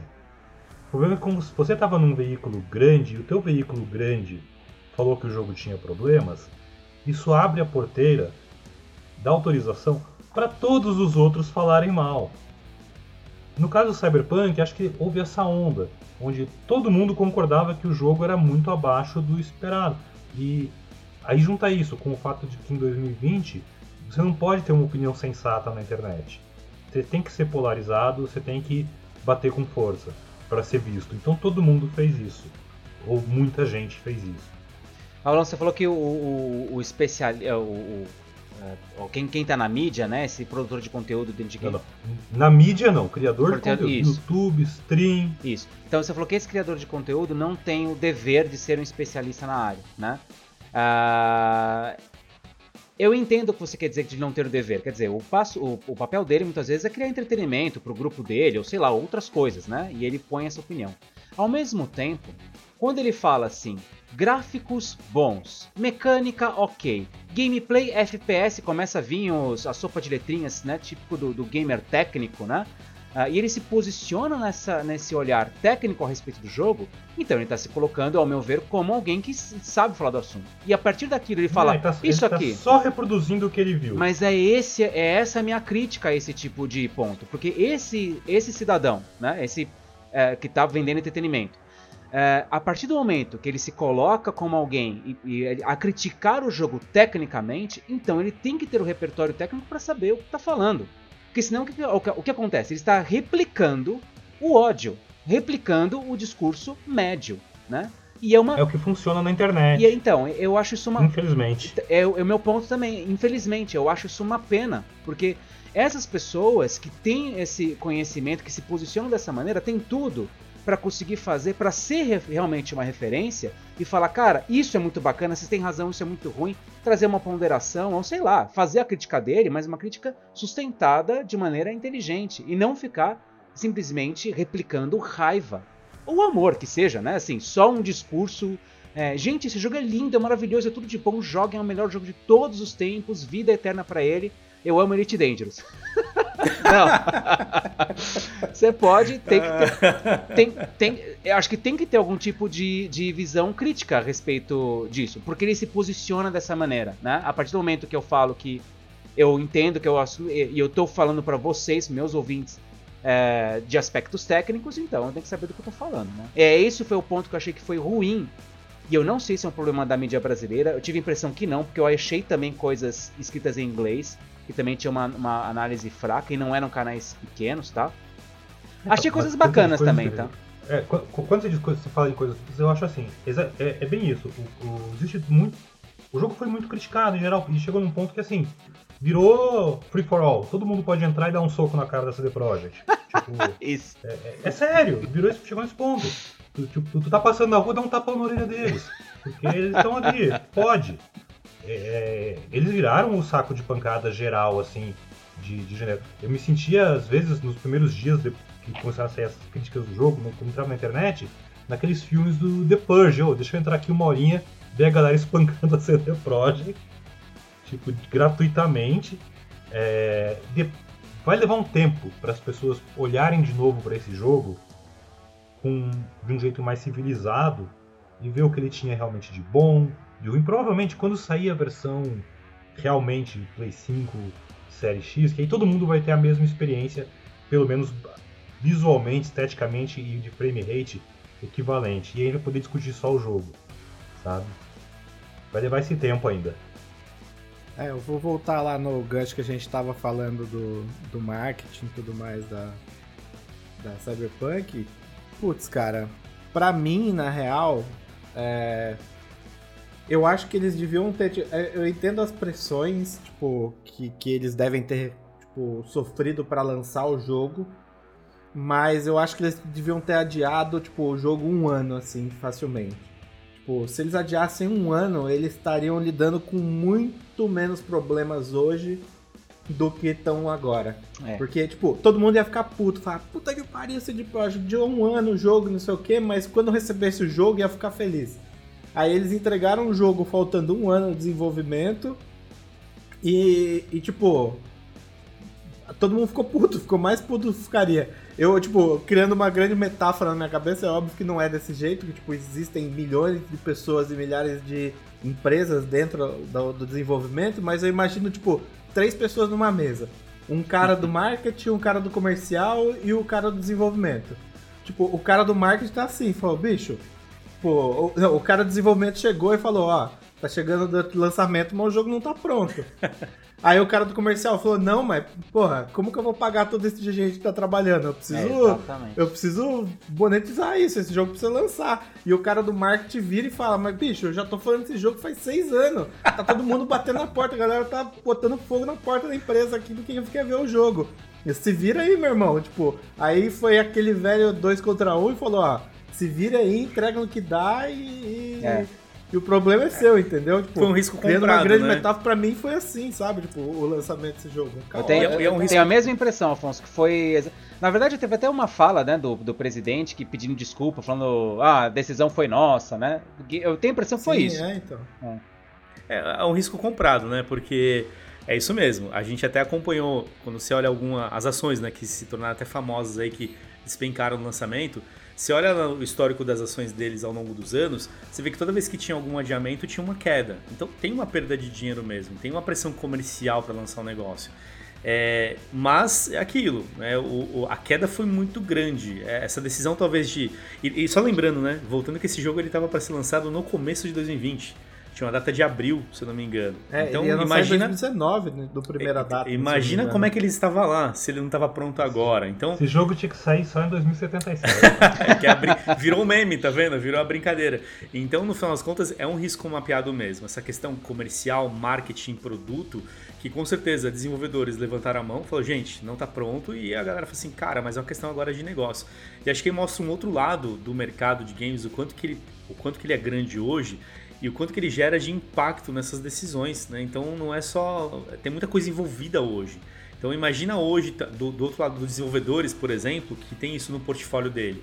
Assim, ó, eu desenvolvi The Witcher 3, desenvolvi Battlefield, desenvolvi Cyberpunk 77. Hum, putz, talvez seja visto de uma outra maneira, né? Claro que a, a indústria precisa olhar isso com cuidado também. Mas no final das contas cria um pouco dessa percepção, né? Porque senão vira a chacota, vira o produto do meme. E é isso que é ruim, no final das contas, né? Olha só, eu acho interessante a gente pensar também como o pós disso tudo. Tipo, essa crise inicial, ela foi muito mal gerenciada. Tipo assim, se eles mandaram super bem todo o marketing antes do lançamento, eu percebi algumas coisas nos primeiros. Quando a coisa se instaurou, o caos, o, como eu disse antes, essa sessão pancadaria toda rolou. Que a. A gente via que assim, nas redes sociais, a maior parte do tempo a CD Projekt parecia que ela não fazia fingir que nada tinha acontecido, que, tá, que tudo normal. Porque de certo já tinha um monte de posts e ativações no Brasil, lá fora, em todo lugar, pronta. E, então isso continuou rolando. Porque, ah, ninguém, não é todo mundo que está reclamando, né? Ao mesmo tempo, quando chegou na, na coisa ficar feia, o povo queria reembolso e não sei o quê, que aí o Marcinho foi lá pedir desculpas e tudo mais, no primeiro momento. Não, antes disso, foi o Marcinho pediu desculpa já quando eles já anunciaram o roadmap das correções. Quando eles começaram a se desculpar com as pessoas e falaram, oh, a gente, vocês querem reembolso, tudo bem, vai ter. Aí eles tiveram um erro muito grande que foi de falta de comunicação. Porque decidiram isso correndo, porque as ações estavam caindo, porque estavam perdendo dinheiro, porque o circo estava pegando fogo. E decidiram isso sem falar com as lojas, né? E com as lojas tanto físicas quanto com Xbox Live, PlayStation, Steam. E surpresa, né? A Sony não tinha uma política muito clara para reembolso. E a Sony foi lá e tirou o jogo da loja. Que foi uma coisa bem que é bem rara de acontecer e gerou mais barulho ainda. Acho que nunca aconteceu, né, Pablão? Na história. Eu, eu não me lembro de jogos grandes. O que é bizarro, porque assim, já teve Call of Duty que no lançamento tinha bug que brincava o console. Ou seja, tu dava uma travada no jogo lá e perdia o seu videogame. Teve o Batman do PC, jogos... né? Teve. O Arkham Knight teve problemas também de travar muito. Que teve a é, história de reembolso, e... mas nunca saiu Exato. da loja. Tipo assim, jogos que davam problemas técnicos. Não, pessoal, ele saiu da loja, o Batman não saiu? É, o da Batman, Steam, não, ele, acho ele, que não, não ele, ele, ele continuou lá. Eu tenho quase certeza que ele saiu um tempo, ele ficou fora, depois ele voltou. É, eu não, vou investigar não sei, isso não tenho certeza. Mas, Mas ele, foi, ele foi um dos produtos que teve, ah, né, nesses exemplos que o Pablão tá contando aí, de problemas técnicos, tanto que uhum. eles abriram um reembolso pra galera do PC. E aí quem jogava no console tava incrível. E eu lembro de ter conversado é. com alguns amigos na época. Nossa, cara, Batman Arcanite tá incrível, tá? Pô, mas não, não consigo jogar. Meu irmão, né, não conseguia jogar no, no PC. Cara, Exato. não dá, o negócio trava e, e frame rate, um monte de problema, enfim. Então, é que o bug se arruma. Uhum. O problema é quando você fala pra todo mundo pedir reembolso e a galera foi toda pedir reembolso. E, entre outras coisas, tinha esse problema, que a PlayStation Store não tinha uma política clara como as outras lojas tinham. E aí ficou assim, a PlayStation Store tendo lidar... Imagina lá no departamento de atendimento ao cliente deles, aquela fila de chamada aberta, a galera querendo processar a CD Projekt rapidinho ia querer processar a Sony porque não conseguia reembolso. Então, a Sony falou, tira esse produto da minha loja. Chega. É isso aí. Ou seja, foi virando uma bola de neve. Levou muito tempo. Acho que a, a CD Projekt nunca conseguiu parar essa bola de neve. Ela só esperou a bola de neve virar uma avalanche e se desfazer no chão. Teve gente que fechou o jogo e pediu reembolso. É. É, teve gente que foi reclamar depois que conseguiu o reembolso que o jogo foi digital, foi removido, porque ele não fazia ideia que ele perdia o jogo. Ele perde o jogo. É isso mesmo. Tanto que eu tentei baixar depois ah, algumas localizações em inglês, não funcionava, não dá pra você baixar. Porque realmente, se você exclui o produto, você não consegue baixar de novo, por mais que você tenha comprado. Olha que bizarro, né? É, mas esse lance que a gente tava falando, cara, é aquilo que eu falei quase agora. É, a CD Projekt marcou, cravou uma coisa na indústria, assim, pô. É que a CD Projekt foi muito azarada pelo, pelo ano que ela, que ela fez isso. Porque é que nem eu falei, muitos jogos já fizeram isso, só que eles fizeram num passado que a internet não tava tão efervescida, assim, não tava todo, todo mundo, tipo, tão, tão à flor da pele que nem a gente tá nesse momento hoje. Tipo, sei lá, se o Street Fighter lançou, teve muita reclamação, a galera do marketing botava fogo no relatório e não mostrava pro executivo que tava tudo bem, entendeu? Tipo, vamos. O próximo jogo tá garantido. Tipo, tá, mostra os números, não mostra as reclamações. Só que, cara, a gente tá num momento hoje em dia que, tipo, tá tudo tão. tão tudo é, é, é muito, né? Que a CD Projekt resolveu fazer isso e que quando você faz uma cagada dessa e cinco horas depois você está tá no Trending Topics com 200 mil menções, é impactante. As pessoas, é é aí que é onde ela ensinou uma coisa pra indústria. Tipo, as pessoas não vão mais fazer o que ela, que ela fez. Tipo, para uma empresa Uhum. fazer novamente o que a CD Projekt fez, eles vão pensar, tipo, três vezes agora. É, tipo, é, provavelmente vão fazer porque, tipo, o- tem umas empresas bem cara de pau aí que provavelmente façam, mas, tipo, é, eu acho bem difícil. É, tipo, marcou, sabe quando fica aquela cicatrizinha assim que marca? Só tem um comentário curto sobre isso, que é o seguinte, eu acho que é, ainda, a gente ainda vai ver muito isso acontecer. Infelizmente, sabe por quê? Porque Cyberpunk, com todo esse chabu que deu, foi um dos jogos mais vendidos de 2020. É, tem muita empresa, assim, que tem um pensamento errado ainda, é, de que é, qualquer tipo, é, como fala assim em inglês, né? Bad advertising is good advertising, Uhum. né? Tipo, a propaganda ruim é uma propaganda boa. Isso, por exemplo, na, na indústria do cinema. Falem mal, mas é falem de mim. É, Exato. Na, na indústria do cinema isso é regra, não é nem. Sabe? É assim, meu ator se envolveu num escândalo, minha atriz se envolveu num escândalo, é, o prédio do filme pegou fogo. Tudo isso antes do filme sair é ótimo, as pessoas vão ficar falando daquele filme. Na indústria de games eu sinto às vezes que isso é parecido. Putz, os caras estão fazendo crush. Nossa, o jogo tá horrível, o jogo tá não sei o quê. E as vendas do jogo estão lá rolando. Tipo, o Cyberpunk vendeu 13 milhões de cópias. Que, que estúdio não quer vender 13 milhões de cópias? Ah, mas vendeu a que custo também, né, Pavão? Porque assim, tipo, se a CD Projekt fala que daqui três anos ela vai lançar um Cyberpunk 2, você vai hypar? Você vai se programar pra Cara, comprar? a SEGA faz isso com o Sonic há quantos anos? O Afonsinho 30 vai hypar, velho. Tá? Não, eu vou, porque eu É sou lógico. fanboy dos caras, mas, Cara, pô, existe. Isso aí é uma, isso não é vão uma, isso ser é uma 3 coisa. milhões de pessoas que vão Afonso, fazer isso, sabe? é- Essa é uma regra antiga da indústria dos games, Afonso. É a, é a lei do Sonic. É, A SEGA anuncia um Sonic, todo mundo. É um looping. Todo mundo fica feliz. Yay! A SEGA começa a mostrar os amigos do Sonic. Você fica mal. O Sonic novo lança, você odeia. Dois anos depois, a SEGA anuncia um Sonic novo. Yay! Cara, é, é exatamente esse ciclo. É, a gente ainda vai levar um tempo para superar isso. Eu acho que, que no final das contas traz alguns aprendizados. É, e acho que aí vale para a indústria como um todo. Tem esse lance do fã. Até conversei com o Maurão quando a gente estava batendo papo sobre isso também, né, no começo do jogo e tudo mais. Que o fã, ele sempre vai ser fã mesmo. E ele vai esquecer em algum momento. É, a CD Projekt vai conseguir resolver isso? Vai. Então vamos anunciar o The Witcher 4, vão hypar, do mesmo jeito Óbvio. que podem hypar no Cyberpunk 2. Mas vai ter mais alguns cuidados, eu imagino. Alguns cuidados, alguns aprendizados aí vão surgir no meio do caminho, porque o impacto foi muito grande. Né? E até quando a gente conversa do ponto de vista de negócios, é, foi um sucesso. Se a gente for pensar, o Pablão falou aí, 13 milhões de cópias mesmo. Então, quando você olha lá no final o balancete, beleza, você deve cruzar ações e quanto vendeu e tudo mais. Puta, quem que não quer vender aí os 13 milhões de cópias? Mas o preço tá aí. Eu acho que aí isso pode impactar o futuro de outras coisas, o futuro de outros produtos, de outros jogos que a CD Projekt vai talvez lançar e talvez não vai ter tanto apoio. Sei lá, lá no futuro eles forem querer chamar um próximo Kenny Reeves da vida, hum, talvez o cara vá assim, ah, acho que eu não vou querer participar porque, meu, vocês entraram nas polêmicas lá atrás que eu não quero ter minha imagem. Acho que tem um pouco desse aprendizado, natural, mas o fã, ele vai abraçar isso se ele conseguir realmente enxergar com clareza o que está sendo oferecido, né?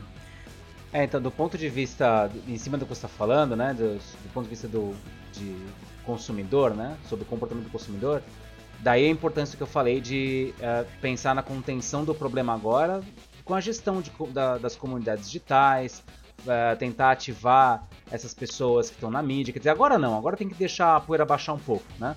Mas de qualquer modo, isso tem que ser trabalhado, mesmo que seja esperar um pouco agora e voltar a começar a falar com as pessoas para porque enfim, é, se você pega as avaliações que apareceram na Steam, em outros canais, na, no, uh, falei do Metacritic, né? Acho que eu vi na PC Gamer também, eu vi várias, várias críticas a respeito do assunto. A, uh, em média geral foi positivo, as pessoas, a maior parte das pessoas avaliou o jogo positivamente, né? Então, trabalhado bem, gerenciado isso, acho que o jogo tem chances de a, a, franquia, vamos chamar assim, tem chances de nadar de braçada, né? Vide No Man's Sky, No Man's Sky não tinha nem franquia, não tinha nome nenhum, não era nada, né? Frustrou profundamente os seus consumidores e hoje é um jogo muito interessante, muito interessante mesmo, né? O meu receio, acho que talvez receio mais como consumidor, no caso, né? É que o trabalho que eles fizeram de marketing eu achei realmente uh, exemplar. Tá? Tudo bem, uh, no final das contas saiu pela culatra, por outros motivos, é porque o produto não sustentou. Mas o trabalho de marketing que eles fizeram foi muito interessante, de falar com várias pessoas em vários lugares do mundo, colocarem personagens importantes como o pessoal do Jovem Nerd dentro do, do, do game, e tantas outras sacadas, que só trazer, mesmo trazer o Keanu Reeves, ser o Keanu Reeves, enfim, eu acho que eles se, eles se apropriaram de uma maneira muito inteligente disso, né? Ah, mesmo as edições que eles fizeram do jogo, a edição simples, as edições com caixa de latinha e lá dentro com manual. Eles fizeram, parece que eles sonhavam em fazer um GTA, né? E aí eles fizeram, né? Não, a gente quer fazer um jogo tão bacana quanto o GTA. E aí, talvez até por isso as comparações que muita gente fez aí uh, com esse jogo na, pelas redes. Uh, mas em termos do produto que é entregue, né? Caixinha, eu, bom, eu como um colecionador de jogos digitais, eu gosto muito da caixinha, do manual, do papelzinho de promoção, do plastiquinho, do adesivinho, todas essas tranqueiras que eu nunca uso, eu deixo sempre guardado assim preservado para algum futuro da humanidade, né? Para ficar apreciando lá. E eu acho que eles trabalharam muito bem todo esse cenário que hoje, para a grande indústria, está meio morto, né? É caro você desenvolver essas coisas, talvez não valha a pena. Por que, que eu vou fazer isso para um Assassin's Creed 39, sabe? É, não precisa, só, de, só do jogo as pessoas compram, já fatura, já tá tudo certo, né? Então, eu, meu receio é que esse esse instante desse marketing ruim que eles estão que eles estão sofrendo, né? Esse anti-marketing que está acontecendo, seja na verdade um inibidor desse tipo de atividade da indústria que para nós, enquanto consumidores, é super bacana. Essas ofertas diferentes, essas atividades, essas, é, é essa construção da hype faz parte da, da experiência de ser gamer. Né? Só pode ficar tranquilo que, assim, já já a Rockstar começa com esse ciclo com o GTA 6 e aí a gente vai ficar feliz vendo que a indústria não se inibe de fazer esse tipo de coisa. Espero que sim. É isso aí. É, e acho que é, é, o que a gente falou, né? É, o lado ruim do que aconteceu, ele não pode ser um problema e não pode inibir, acho que, as iniciativas. Porque quando você olha o, o produto, o conteúdo, ele é muito rico. Né? Acho que talvez naquela primeira reunião lá em 2000, sei lá, 2010, fala assim, gente, tem que ter um jogo aqui que tem que sair da caixa, tá? Pensem fora da caixinha.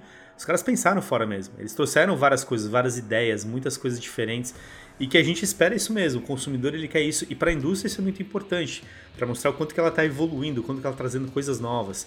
É, mas é aquilo, né? No final das contas, isso tem que continuar acontecendo. Pensar fora da caixa, trazer inovação, né? Acho que a experiência Cyberpunk traz os aprendizados, mas ela não pode fazer os estúdios ou os desenvolvedores, essa galera que pensa criativamente, fazer, gente, melhor a gente não ir muito além do que a gente consegue. Tem que ir além, mas com todos os cuidados que hoje existem, porque o consumidor é aquilo que a gente falou aqui ao longo de todo o papo. Ele tem voz ativa, ele vai gritar, ele vai berrar, ele vai fazer setor de topics, ele vai lá no Metacritic, vai jogar lá, lá, embaixo. Ele faz tudo isso hoje. É o mundo que a gente vive, né? Então, um produto desse lançado há 10 anos atrás, talvez, com certeza não teria o mesmo barulho que teve, mas teve, porque é o mundo que a gente vive hoje e é assim que a indústria vai ter que se moldar cada vez mais, né? O quanto que ela é transparente nesse discurso, o quanto que ela abre mais ainda, tanto para os fãs, investidores e todo mundo que está envolvido, né? E aí eu puxo um, um tópico importante que, meio que para concluir o nosso papo, é: Cyberpunk tem jeito? Acredito que sim, né? antecipando um pouco aí da, da minha percepção. No futuro, quem for jogar talvez esse jogo daqui a um, um ano ou dois anos, possivelmente vai ter uma experiência bacana, né? E aí, queria saber o que vocês acham disso daí. Eu vou jogar de novo quando sair o upgrade, do, sair a versão de 5 Série X, sabe? É, eu até cogitei montar um PC que nem o do Afonso recentemente e tá dando não. é, mas tá, tá, tá, a economia do Universal tá muito, muito, muito absurda. Fora, fora da caixinha esse ano não dá não. Mas quem sabe no futuro. Agora, sobre o Cyberpunk, pra mim é isso. Assim, eu, eu, eu, eu como jogador, eu terminei o jogo, eu sei tudo que eu fiz, tudo que eu não deixei de fazer e tal. Fiquei muito. Sei, entendo até as limitações que eu enxergo na experiência do jogo, independente da qualidade técnica, nas, nas limitações de gameplay dele, né? E mesmo assim, eu jogaria de novo, vou jogar de novo quando ele chegar no, no Série X, por exemplo. A versão realmente deste console. Vai ter o upgrade lá e tal, para quem já tem o jogo, beleza, sucesso. Para o Play 5, porque eu quero ver esse mundo cromado, sinistro, maravilhoso que vocês que jogaram no PC viram. Sabe? Eu quero ter essa experiência e, e curtir esse jogo dessa forma, de novo. É, e tenho curiosidade com o que vai ser o modo multiplayer. Espero não me decepcionar com ele, mas é, sei lá, né, montar minha própria gangue, entrar para uma das gangues de Night City. Tem muitas possibilidades ali, parece bem interessante isso. É... Então eu acredito que sim, tem jeito. Vai levar mais tempo do que, do que a CD Projekt gostaria se ela só tivesse que seguir as expansões, multiplayer, biriri barará, Cyberpunk 2072. É... vai, vai demorar mais tempo, lógico. Mas eu acho que não é um jogo perdido, sabe? Tem muita coisa boa ali. Eventualmente eles vão acertar a mão, a comunidade vai esquecer a decepção, todo mundo que ainda tem o jogo, diz, pô, já tenho esse jogo aqui, deixa eu ver essa novidade, nem que seja para eu ir lá falar mal depois, mas deixa eu ir ver, né? Então, sim, tem futuro, sim. É um trabalho de resgate, né? É isso aí. Exato. E aí, Maurão, você que ainda não terminou. é, tem jeito? Tem. É, para mim é óbvio que tem. É, desde o começo. Por isso que talvez os bugs não me. Bom, é verdade, eu tava jogando no PC, então é, minha experiência não era interrompida, não era, né, é, como o, Car o Carlão colocou, o meu progresso, né? Não, é, aliás, é uma coisa que até no, no nosso podcast de, de monetização a gente falou, né? Quando você atrapalha ou impede o progresso do jogador, põe uma propaganda, põe um bug, põe uma caixinha, uma coisa que ele precisa comprar para progredir, isso isso fere demais, né? Quem, quem joga jogos digitais. Então, é, mas para mim que tive essa experiência do PC, acho que isso é totalmente consertável. Conheço várias pessoas que inclusive compraram o jogo, mas estão deixando ele guardado na gaveta. Alguns nem compraram, falaram, não, vou comprar já já, porque aí o preço vai dar uma baixada, os bugs vão estar resolvidos, e aí tudo bem, né? Então, é uma coisa que é facilmente consertável, né? Em linhas gerais, eliminar os problemas, esses problemas da, da experiência, os bugs, vou ampliar a experiência, vou lançar alguma coisa mais. Minha expectativa é que me parece que eles estão desde o começo tentando construir uma franquia, tá? Como foi o Witcher, eles querem ter uma outra franquia. Me parece que Cyberpunk tem essa intenção. Não parece que é um, um jogo isolado, né? Pelo tamanho do investimento do marketing, do investimento em desenvolvimento. Então eles vão continuar ampliando essa experiência para continuar tendo, uh, né, construir coisa, cada vez uma coisa melhor.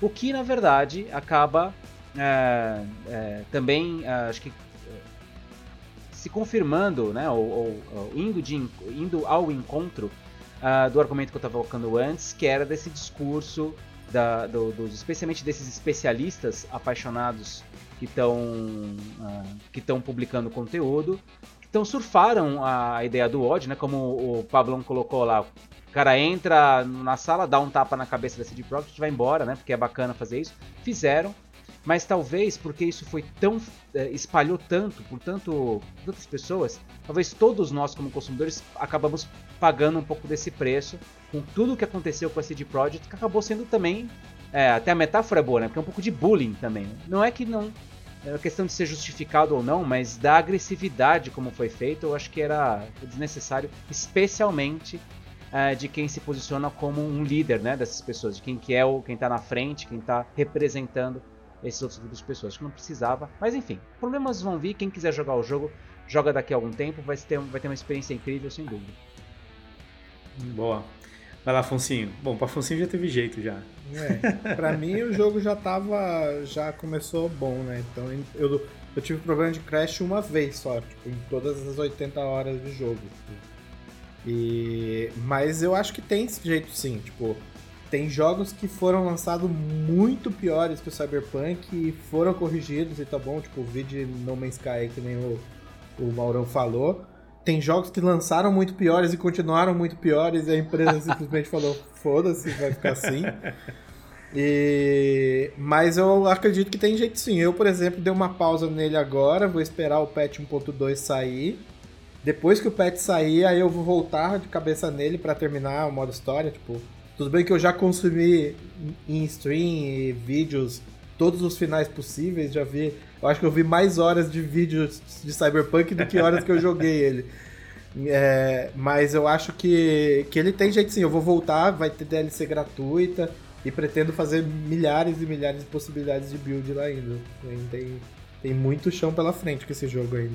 Aliás, isso é um negócio que, que tem mesmo, né, na estrutura do jogo. Se você termina e tudo mais, você tem um monte de coisa lá solta, de easter egg. Cara, eu peguei uma lista com easter eggs de diversos filmes, Terminando do Futuro, Blade Runner que a gente comentou. Tem um monte de sacada Sim. sensacional. Então, ah, de novo, né? A ideia dos caras, a proposta, o conteúdo, ele tá lá. Ele precisa ser ainda melhorado, aprimorado.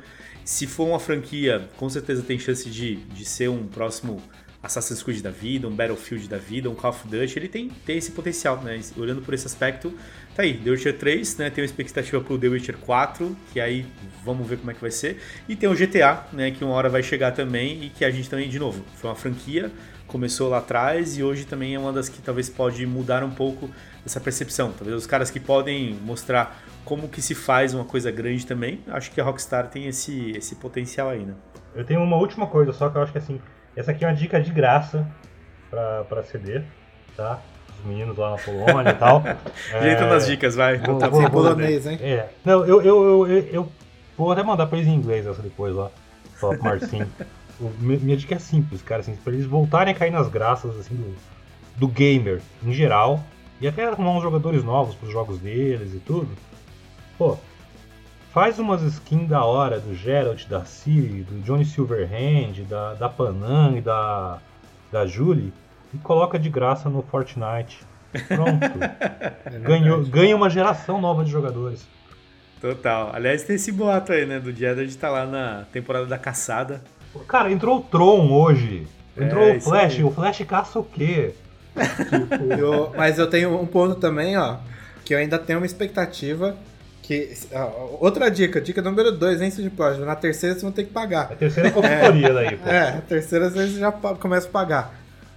Se a CD Projekt lançar um multiplayer legal de Cyberpunk no futuro, quando o jogo estiver corrigido, com DLC e sair um multiplayer bacana, se eles abraçarem a cultura do roleplay e transformarem o multiplayer deles em Night City como um grande RP, cara, eles dominam o mercado do, do, do, do multiplayer online. Second Tipo, Life? Mas abraçar mesmo, assim.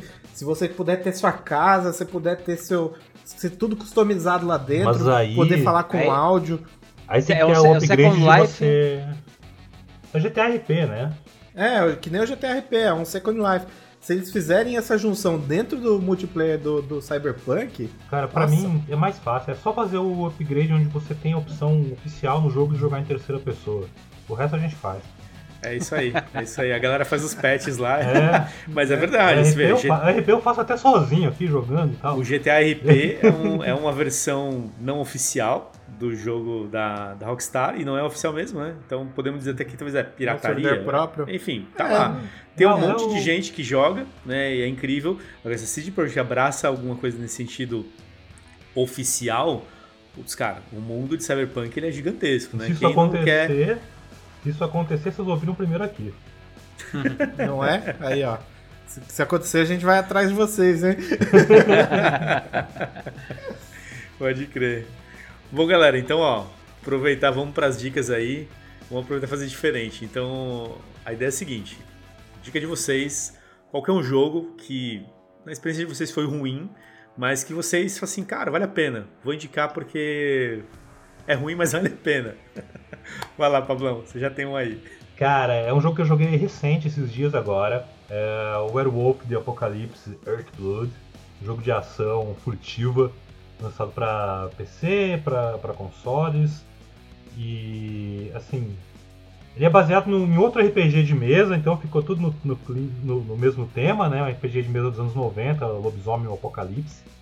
E é um jogo que ele respeita muito, muito, muito toda a lore do jogo original, mas que eles claramente não tinham grana para fazer o jogo que eles queriam. Então é um jogo de ação furtiva super antiquado, parece aquelas coisas meio Play 3, Play 2, começo do Play 3, final do Play 2 ali, não é nenhum ritmo. É, Graficamente, o protagonista é muito bem feito, quando ele se transforma, é mó da hora. Todo o resto do jogo é horroroso. Tipo, eles gastaram tudo pra fazer um protagonista bacana, assim, parece um tiozão motoqueiro, assim e tal. É, Então, assim, é um jogo que, em geral, não tem como dizer pra você que ele é bom. É um jogo ruim, tá? Ruim, não é? Cyberpunk é bom. Esse jogo não, esse jogo é ruim. Mas o combate é muito bom. Então, sempre que a furtividade dá errado, e ela vai dar errado, você vira lobisomem. E aí você sai dando porrada e mordida e garrada em todo mundo. E é muito. Isso é ridiculamente bem feito. Só que o jogo em volta disso é horroroso. Então, Nossa, assim, é um jogo ruim que eu recomendo de olho fechado. Eu joguei todos. Ah, outra coisa. Ele tem toda a cara de que vai entrar no Game Pass da vida, de graça na Epic, em alguns, daqui uns meses. Então não gaste 250 reais naquilo, porque ele dura 8 horas e não tem porque você jogar de novo. Tá? Muito bom. Vai lá, Afonsinho, manda aí. Cara, eu tenho um jogo muito bom que quando ele lançou ele era ridículo, ridículo, que é o, o que eu tava comentando com o Pablo até antes de vocês entrarem, que é o Star Wars Battlefront 2. Hum. Porque no lançamento esse jogo era ridículo, porque ele era basicamente o mesmo jogo do 1, com milhares de microtransações, com muita loot box, com era e era ruim, o jogo era bugado. E aí ele entrou de graça na Epic no mês passado, eu baixei e ontem eu joguei. E ele tá muito legal. Por incrível que pareça, é um jogo de 2017, ele foi ficar legal quatro anos depois. Pô, e ele e agora ele tá com o DirectX 12, então, tipo, os reflexos, o gráfico tá muito bonito do jogo, tá bem melhor que na época que quando lançou. E ele tá com uma dinâmica legal, bastante mapa, bastante personagem, você não precisa gastar 400 reais dentro do jogo pra conseguir jogar, tipo, você pode jogar ele é, casual agora, então é um jogo que eu recomendo aí, tá, tá bem bacana. É, e é Star Wars, né? Putz, Sim, é, então. Franquia Só que agora parece Star Wars, não parece um monte de bonequinho quadrado batendo uma espada no outro, sabe? Tipo, o gráfico tá bonito, os personagens, as texturas estão bacanas, então. E tem gente jogando, olha que incrível. Então você É, entra tá no vendo? multiplayer e acha a sala. Tipo, Olha acha aí. a sala rápido. E, que era um ponto, né? Porque quando ele teve a polêmica e tudo mais, uma galera também abandonou. Mas, você vê, Exato. ele começa a ser reconstruído ou repensado. E é Star Wars, né? Afinal das contas, quem que não, go- não gosta de jogar Não, alguma e- coisa de Star Wars, né? E, e ao menos esses dias agora ele tava de graça, né? Então acho que é um preço É, então. aceitável pra muita gente. No- Também um É, preço. certo. É, um preço ok pra ele é, o- é que, se eu não me engano, ele também tá no vault do EA Origins lá. EA. que- o O, Game O EA, Pass da sim. EA. O Game Pass da EA tá lá também. É, aí, então- o EA Mas eu, se eu não me engano, ele tá no Game Pass, Game Pass também. Tá no Game Tá. Pass também. Tá no Game Pass É, também da Xbox. ele tá no Game aí. Pass da- junto com os jogos da- da- de leva da EA que entraram no Game Pass. É, que é o EA Access. É, É Tá lá. aí. Ele- Então, assim, é um, tá preço, lá. é um preço ok, tipo, um, real, cinco reais. de graça. Vai lá, Maurão. E você, meu? Bom, é, eu vou começar falando do Elite Dangerous. Elite Dangerous não é ruim, não vale. Não, não, ele não é ruim, mas ele assim é curioso, ele é bastante desbalanceado, assim. Isso é, é, enfim. Mas eu não vou, na verdade, mentira. Eu não vou falar dele, tá? Eu vou falar de um outro jogo que foi lançado em 2013. Se chama Remember Me. É um jogo que foi lançado pela Capcom, na verdade. Ele é conta a história de uma de uma menina que rouba, ela altera a memória da- das pessoas. É um jogo super bacana, mas que não necessariamente ele é quebrado. Ele me parece que ele foi muito inspirado em termos de mecânica no jogo do Batman, no Arkham Asylum, que estava mais ou menos na, na época, né? Ah, mas ele foi um jogo que fez muito pouco barulho, não teve muito investimento, não, não se falou muito desse game, né? Pelo que eu tinha pesquisado na época, até deveria ah, revisitar antes de falar isso, mas enfim, né? Vamos revisitar depois. É, é, o problema do jogo é que na época existiam muitos protagonistas homens fortes em jogos, né? Então God of War estava muito em alta. ahn, tem um jogo de tiro também, o Far Cry, né? Também tava, tava super em Far Cry 1, 2, não lembro. Tinham vários jogos na época que os protagonistas masculinos estavam muito em alta e, o, e o, a equipe de desenvolvimento estava batendo martelo com, os- com as publicadoras que eles estavam procurando que eles queriam um protagonista feminino, uma mulher como protagonista, mas ninguém queria. Né? O pessoal falava: olha, cara, mas o que tá vendendo agora é um homem, é um, é um herói, um cara assim, tipo Kratos, é Kratos, cara.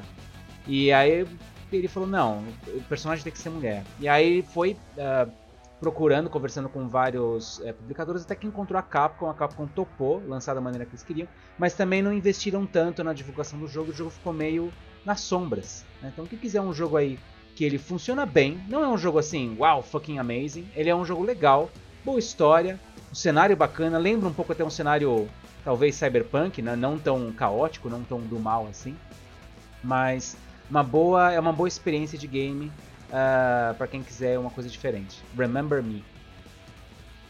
Eu, eu me lembrei muito. lembrei muito do Remember, Remember Me, né? Pegou? Pegou? É, qu- quando eu estava jogando Cyberpunk. Tanto porque ele tem. O Cyberpunk ele tem aquela mecânica onde você fica vendo os vídeos lá das memórias das pessoas, né? E você vai faz aquela investigação dentro da, Exato. da- dos negócios. E, e é uma mecânica que ela é visivelmente inspirada na, na mecânica do, do Remember Me, que também que, que trouxe isso originalmente em 2013, né, um ano depois do Cyberpunk ser anunciado. Ou seja, tipo, os caras viram aquilo e falaram, "Oh, isso é da hora. E eu me lembrei desse jogo justamente na hora que eu tava jogando Cyberpunk. É, exatamente. Boa. Fechado. Bom, eu não tenho muita dica não de jogo ruim que eu me lembre agora. Só jogo Mas coisa a única boa. dica. É, pois é, acho que eu dou uma filtrada aí. Mas a dica que eu dou é: joguem Cyberpunk no futuro aí. Acho que vai valer muito a pena. Acho que tá. O conteúdo é bom, enfim, a proposta é boa e esperem, aguardem. É o que eu recomendei no, no lançamento pra galera. É o que eu dou de dica agora também. Fechou? Então, bora dar o Delta. Ó, isso aqui é pra ser quem jogou Cyberpunk, hein?